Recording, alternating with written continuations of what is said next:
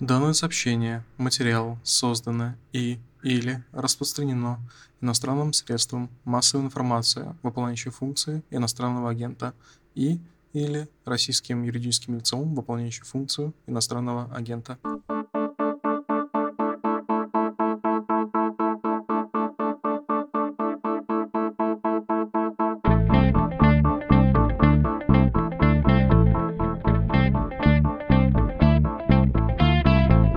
Здравствуйте, вы слушаете «Что случилось?» подкаст о новостях, которые долго остаются важными. У микрофона Владислав Горин. Скоро здесь появится мой коллега по «Медузе» Дмитрий Кузнец. И, как было уже не раз, мы поговорим о боевых действиях в Украине, что там происходит сейчас, какие боеприпасы идут в ход, как разрушительная опустошающая тактика повлияет на исход этой войны. Скоро начнем. Привет, это Полина Галуева и подкаст «Пустая полка». Здесь я рассказываю о круговороте там издата в природе, что за конторы раздавали туристам из СССР бесплатные книги, как советская власть расправлялась с писателями и распространителями литературы. А еще для подкаста мы вместе с «Постпостмедиа» и его главным редактором Ленор Горалик собрали воспоминания о том, как люди читали и распространяли самый там издат. Ищите пустую полку в вашем любимом приложении подкастов. Дмитрий Кузнец, редактор отдела «Разбор Медузы», автор выходящих регулярно текстов о положении дел на фронте, а также человек, который часто бывает в этом подкасте с объяснением происходящего. Дим, привет. Привет. Хотелось бы обсудить с тобой три пункта. Первый как вводится, как уже принято, положение дел на фронте. Второй – боеприпасы и оружие. Западные для Украины, российские для России сюжетом о запрещенном вооружении. И третий пункт про характер войны, который, судя по всему, окончательно определился. И ведет он, опять же, судя по всему, к невероятному опустошению Украины. Если ты захочешь что-то добавить, какой-то еще пункт, не стесняйся, делай это. Но вот я бы предложил пока такой план. Нормально? Да, в целом нормально. Я не вполне согласен с тем, что характер войны определился. Скажем так, он определился для данного этапа. Это самое интересное, в конце тогда это и обсудим. Ну что ж, первое про фронт. Есть новость со ссылкой на Институт изучения войны, что российские войска успешно продвигаются в сторону Лисичанска в Луганской области, с юга, избегая прямого наступления Северодонецка и необходимости форсировать Северный Донец, речку. Что еще важного происходит? И в рамках борьбы с рутинизацией войны, Дима, когда ты будешь перечислять не для всех знакомые названия донбасских городков, не брезгуй не обходись без оценки происходящего, пожалуйста. Постараюсь не побрезговать. Да, все правда. Последние два дня был прорван фронт в районе донбасского городка Золотое. Там, возможно, попало в окружение некоторое количество украинских военных. Это все действительно находится к югу от Лисичанска. Для понимания, Лисичанск – это город-спутник Северодонецка, или наоборот, это два больших города, которые находятся по разные стороны реки Северский Донец. Оба промышленные города с большим нефтехимическим комплексом. И, как мы знаем, в промышленных районах, в промышленных зонах на этой войне часто разворачиваются большие сражения. Вероятно, в ближайшие дни российская армия выйдет к южным окраинам Лисичанска и к Лисичанскому нефтеперерабатывающему заводу, который давно не работает, вот, но представляет собой нагромождение промышленных зданий. И, как мы знаем, очень часто именно в таких местах украинские войска устраивают оборону свою. Но это не единственное, что происходит на фронте. Есть продвижение российской армии на других участках. Я бы сказал, что российское командование пробует на прочность самые разные участки обороны. Нет какого-то основного направления удара. И часто меняет направление ударов, меняет сосредоточение артиллерии и так далее. Вот сейчас мы видим на участке южнее Лисичанска основные боевые действия происходят. Э, на прошлой неделе они происходили намного севернее в направлении Славянска. Сейчас там небольшое затишье. И так, вероятно, будет продолжаться. То есть пробы украинской обороны на прочность.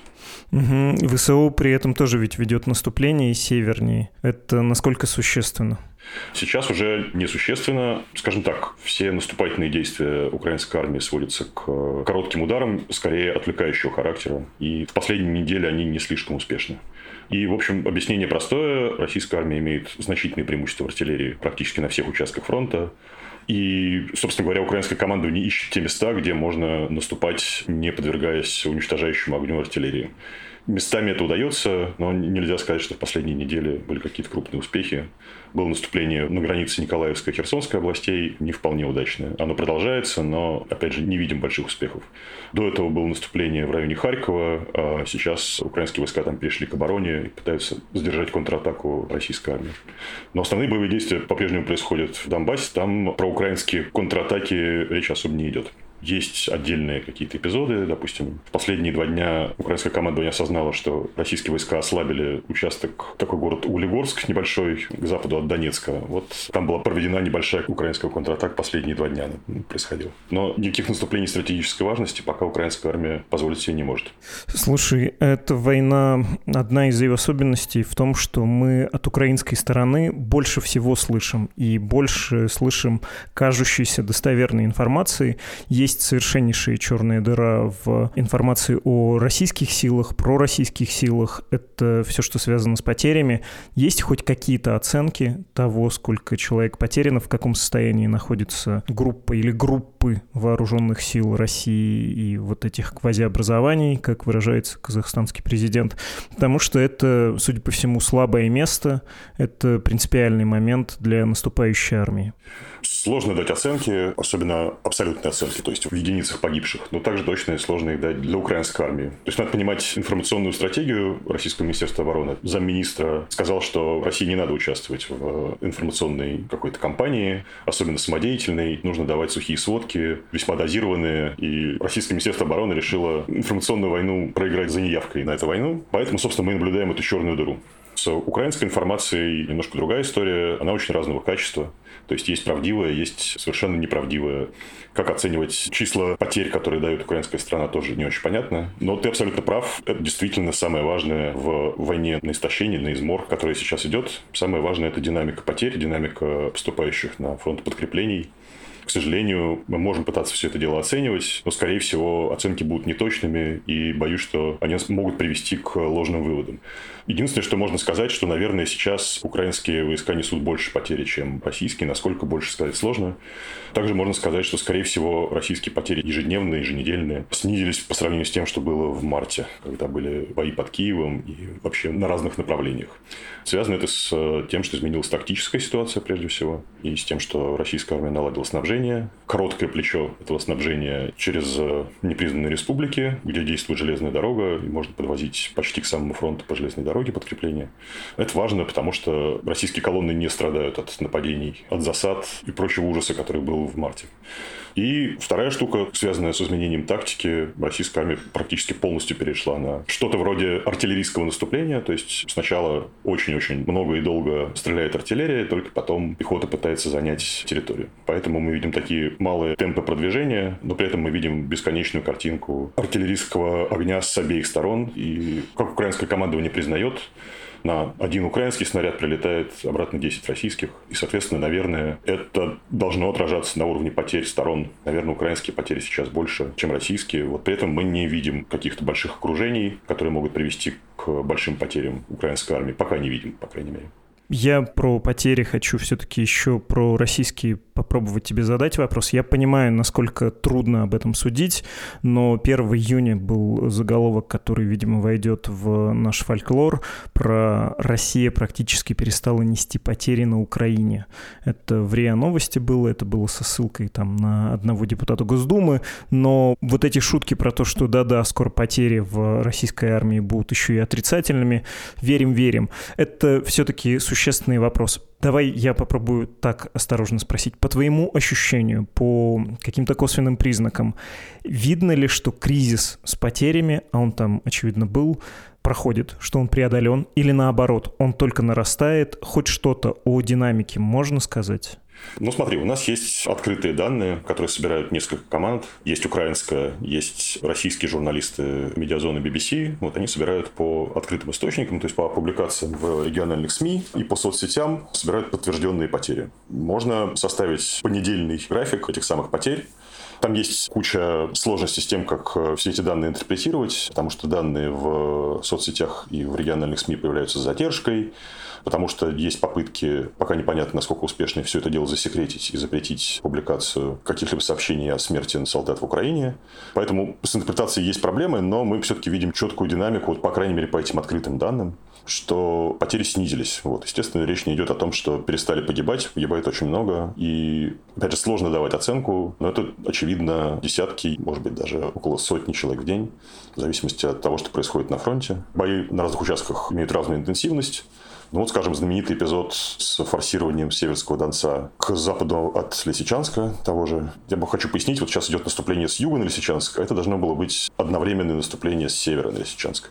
Но там мешала река Северский Донец, там, несколько десятков метров речка, были наведены понтонные переправы, несколько штук, и было переправлено, по крайней мере, несколько батальонов на южный берег, и все они были разбиты. Про уровень потерь судить сложно, но мы видим десятки единиц э, подбитой и брошенной техники около этих переправ, и потери должны были быть велики. Но таких эпизодов не так много сейчас. Как я уже сказал, основной тактический принцип – это не жалеть снарядов, а потом пытаться занять местность после того, как украинская оборона ослабнет.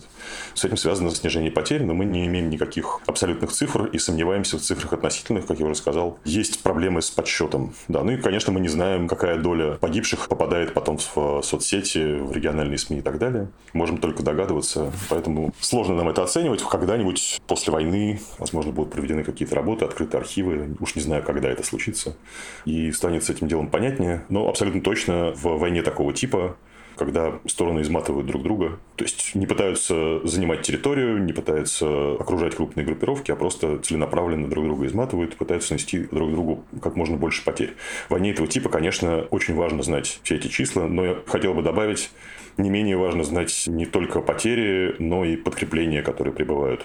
Здесь у нас тоже совсем недостаточно информации. Про восполнение, обучение и про качество тех, кто приходит в конечном счете, да, мы совсем ничего не знаем. Это важно, надо было это обсудить, э, хоть как-то, хоть э, тень этого объекта уловить на стенах пещеры. Я очень хочу с тобой поговорить про позиционную войну, войну на истощение. Ты уже пару раз к этому подходил, но есть еще один частный сюжет, который, мне кажется, нужно пропустить вперед, про неконвенциональное оружие, про использование России кассетных боеприпасов. Можешь рассказать про это и о том, насколько эти претензии обоснованы? Они высказываются в основном в западной прессе.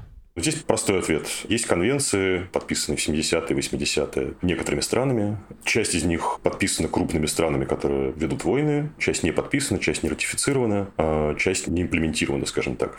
Россия и Украина, насколько я понимаю, участниками конвенции по кассетным боеприпасам не являются, и они их активно используют и те, и другие, поскольку имеют э, и технику, и какие-то тактические наработки, которые связаны с применением этих боеприпасов, они являются одними из основных в этих двух армиях. Ну, они не единственные, кто не подписал эти конвенции. И западное оружие, которое сейчас прибывает в Украину, тоже имеет, например, кассетные боеприпасы. Это, речь идет о установках залпового огня «Хаймарс». Там этот боеприпас является основным. Он очень эффективен для поражения живой силы, для поражения легкобронированной техники, артиллерии противника и так далее. То есть, собственно, то, что нужно двум армиям для того, чтобы, как я уже сказал, изматывать друг друга. Есть э, другие конвенции, скажем, конвенция про запрещение противопехотных мин. Мы видим, что противопехотные мины тоже активно используются обеими сторонами. Вот сейчас э, США решила присоединиться к этой конвенции, присоединиться не юридически, а в смысле предпринять меры для прекращения производства и использования противопехотных мин американской армии. Вот. Но есть много стран, которые продолжают их использовать. Хорошо, давай про позиционную войну поговорим, про войну на истощение. Ты сказал, и часто говорят про сосредоточение большой российской огневой мощи с большим перевесом над украинской стороной, там в десятки раз, и что война это теперь это не поле боя, когда ты видишь врага и стреляешь по нему, а это когда ему от тебя, а тебе от него прилетает периодически с неба смертоносный удар. Города превращаются в развалины, происходит такое опустошение, причем если у тебя проигрывающее количество этой огневой мощи, то ты, выдавая свою позицию, тоже в крайне невыгодной оказываешься ситуации, поскольку твой выстрел, как ты и говорил, означает, что 10 прилетит в ответ. В общем, такая довольно страшная картина. Недавно был текст отдела «Разбор» на родной «Медузе» в формате карточек под названием «Украина заявляет, что для победы в войне ей нужно больше западного оружия, так почему Запад просто не даст его?» И там много про гаубицы, про артиллерию, to про то, что бои ведутся ею, те самые артиллерийские дуэли, что Запад э, не может дать Украине по ряду причин, включая простой факт, что у него нет столько артиллерии, необходимое количество гаубиц. Киев говорил про тысячу штук. Западные армии в таких случаях воюют авиацией, они применяют снаряды и вот эти пушки. Проблема, кажется, хроническая в ближайшее время решена быть не может. И с моей профанской точки зрения, вот при таком положении дел, да при потерях по тысяче человек в день, я тут ссылаюсь на киевское заявление, там и про погибших, и про раненых, понятно, говорится. Судя по всему, дело кончится до конца года. Нет. И, в общем-то, поражением Украины. Тут можно прибавить и экономический аспект. У России деньги пока есть, какое-то продолжительное время будут, а у Киева не особо. Помощь Запада не перекрывает ежемесячные траты, которые оцениваются в 5-6 миллиардов долларов. И вот так по всем, в общем-то, ресурсам можно пройти. От оружейного, как я сказал, до финансового. И выяснится, что понятно, при всех недостатках грубой арифметической оценки ресурсы на стороне России. Чего бы там ни говорили в Москве про то, что мы воюем не с Украиной, мы воюем со всем Западом. Нет, война идет именно с Украиной, и ресурсы несопоставимы. Тебе кажется, что нельзя так говорить про перспективу исхода войны? Смотри, здесь э, несколько аспектов. Ты абсолютно правильно сказал, что ресурсы России больше, чем ресурсы Украины. Если руководство России решит э, пойти до конца, то в России есть все возможности выиграть войну на истощение. Проблема заключается в том, что эти ресурсы нужно правильным образом задействовать, нужно соотнести их с политическим положением в стране, нужно, в конце концов, на поле боя правильным образом его применить. Пока мы видим, что по политическим причинам, о которых мы можем только догадываться, Россия и российское руководство не может задействовать все ресурсы, которые у него есть. И речь идет даже не о там, формальном объявлении мобилизации, а о том, чтобы развернуть какую-то целенаправленную кампанию по набору добровольцев. То есть есть несколько небольших этих самых компаний. Есть какая-то отдельная от ЧВК «Вагнер», есть какие-то региональные программы, но мы не видим какой-то целенаправленной попытки нарастить численность российской армии. Видим только какие-то спорадические штуки. И тут, конечно, Украина открывается окно возможностей. Вот она может наращивать э, теоретически свои ресурсы быстрее, чем это делает Россия. Надо понимать, что есть системы дифференциальных уравнений, написанные специально для описания подобного рода войн. Ну, надо понимать, что их очень сложно применить на практике. Они используются просто для описания того, что происходит. В этом плане выгоднее наращивать численность армии, чем наносить поражение живой силе противника. Или там не живой вообще. Ну, в принципе, наносить противнику потери. Смысл в том, что Украина сейчас имеет возможность формировать новые соединения, и она делает это. Вот мы видим, что появляются на фронте соединения корпуса резерва. Они относительно нормально вооружены, Понятно, что довольно тяжело сравнить, по крайней мере, по части артиллерии и, может быть, там другой тяжелой техники с российской армией. Но они нормально вооружены, они нормально управляются, они появляются на фронте. Чего нельзя сказать про российскую армию. То есть есть некое окно возможностей, но Украине будет очень сложно, потому что ей нужно не проиграть сейчас на фронте, не совершить ошибок, которые приведут к неправимым последствиям, например, окружению крупных группировок в Донбассе, резкого увеличения потерь из-за неорганизованного отступления и так далее. Но при этом есть окно возможностей между тем, как российское руководство примет решение задействовать ресурсы по максимуму. Да, мы не знаем, сможет он это сделать или не сможет, и мы не знаем точно, что сейчас ограничивает его в принятии такого решения. Да, вот есть это окно возможностей, но для этого нужно не проиграть формировать сейчас сражение, которое идет в Донбассе, и нужно целенаправленно формировать новые соединения с помощью мобилизации, с помощью оружия, которое будет поступать с Запада. Но здесь понятно, что у нас существует еще одна неопределенность. Мы не знаем, как далеко Запад готов пойти. В принципе, ресурсы теоретически они существуют. Ну, допустим, если говорить про те же гаубицы, то, наверное, тысяча гаубиц, которые просит Украина, это примерно одна десятая часть то, что есть у стран НАТО. Я имею в виду про орудия крупных калибров, то есть 155 миллиметров и выше. В принципе, они на Западе есть. НАТО не уделяло такого большого внимания артиллерии, как российская армия. Просто страны НАТО и их армии в сумме это очень много, и там, конечно, есть вооружение, которое можно было бы поставить Украине. По-прежнему остаются всякие перпендикулярные решения, а именно поставки Украине авиации, пока это все дело не рассматривается.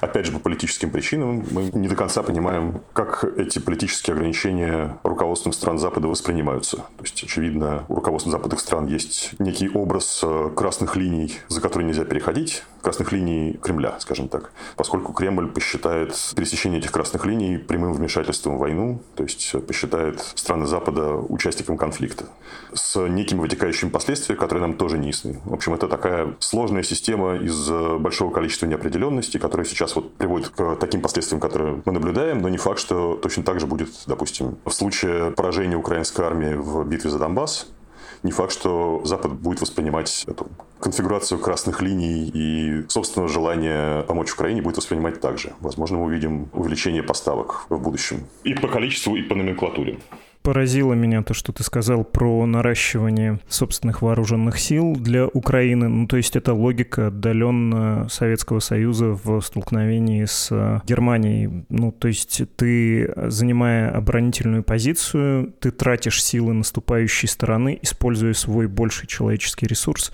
Но это же не означает контрнаступление. Это все ведет к обороне. То есть перспектива такой войны, когда, по слову поэта, смерть челюсти сыто сведет, это остановка на какой-то линии, проходящей, очевидно, по Восточной Украине.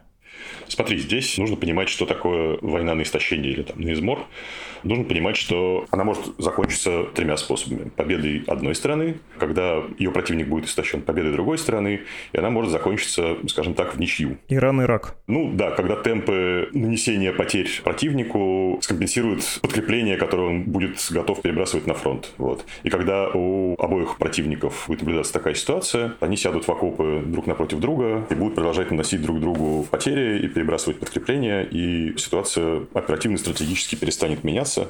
Ну, скажем, на длительных периодах Первой мировой войны происходила примерно такая ситуация. Вот, но все равно это закончилось истощением одной из сторон, которое было достигнуто скорее за счет того, что противник Ами Антанта получил серьезный ресурс в виде американской армии и таким образом истощил немецкую армию. В общем, то, что я хотел сказать, э, то, что сейчас война сводится к истощению и к попыткам нанесения максимальных потерь противнику без какого-то оперативного и стратегического успеха, это не значит, что так будет продолжаться всегда.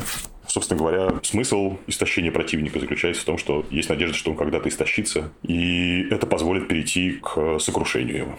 Поэтому, да, это сложная стратегическая игра, которая, видимо, теперь в основном заключается в подсчете сил и средств, которые противники могут поставить на фронт, а не в том, чтобы рисовать стрелочки на карте и планировать всякие большие прорывы на сотни километров. Другая война, но не факт, что она такой будет всегда.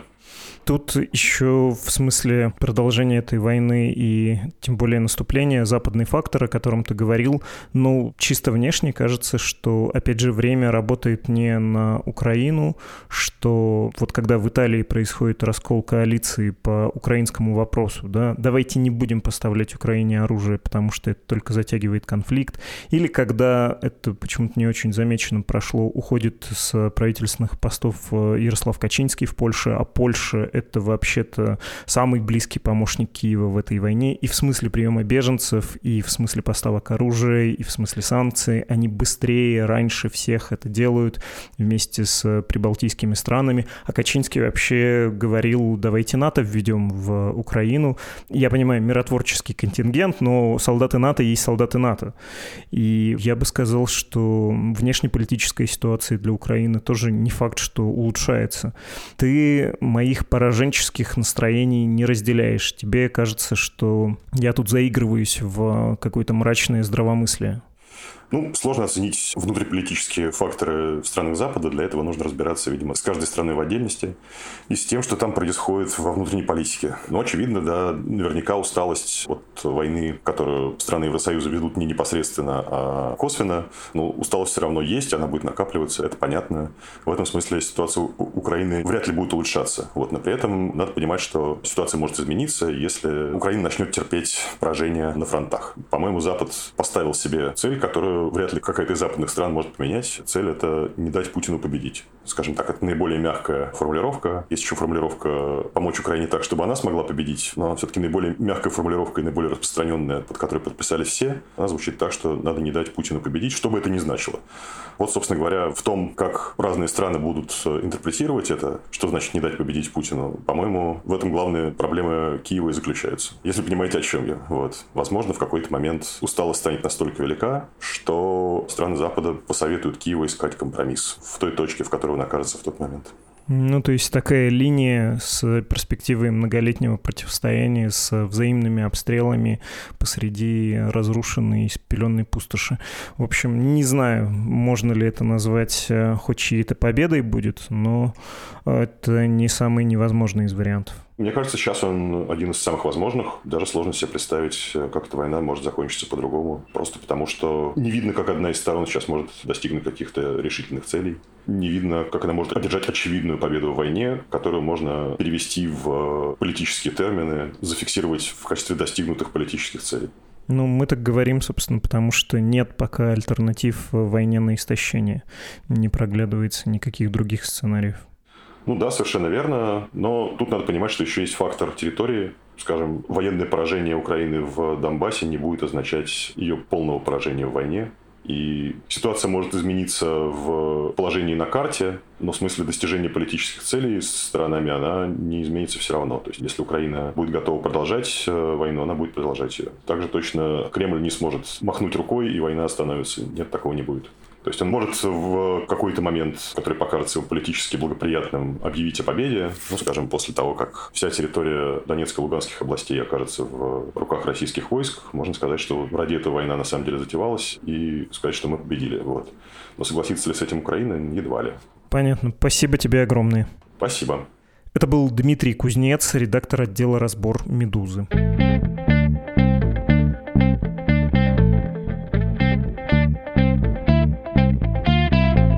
Этот наш подкаст начал наш слушатель по имени Сергей. Он IT-специалист, который уехал из России в Казахстан. Интересно, почему? Что случилось? Как звучит современный мрачный мем? Ну, в общем, понятно. Почему? Спасибо вам, гигантское Сергей, что не теряете связи с Родиной, ну и с нами. Конечно, мы себя от Родины не отделяем. И спасибо, что записали данное сообщение, материал для нас. Всем, кто хочет связаться с нашей редакцией, пожалуйста, можете написать письмо на адрес подкаст собакамедуза.io. А если вы не хотите вести разговоры, но хотите поддержать нас, пожалуйста, заходите на страницу support.meduza.io или на английском языке save.meduza.io. Там есть инструкция, как перечислить деньги Медузе. Мы живем на ваши пожертвования уже много месяцев, больше года, с тех пор, как нас объявили иностранным агентом. Ну и давайте под конец напомню, что это был подкаст «Что случилось?», случилось, посвященный новостям, которые долго остаются важными. До встречи. До свидания.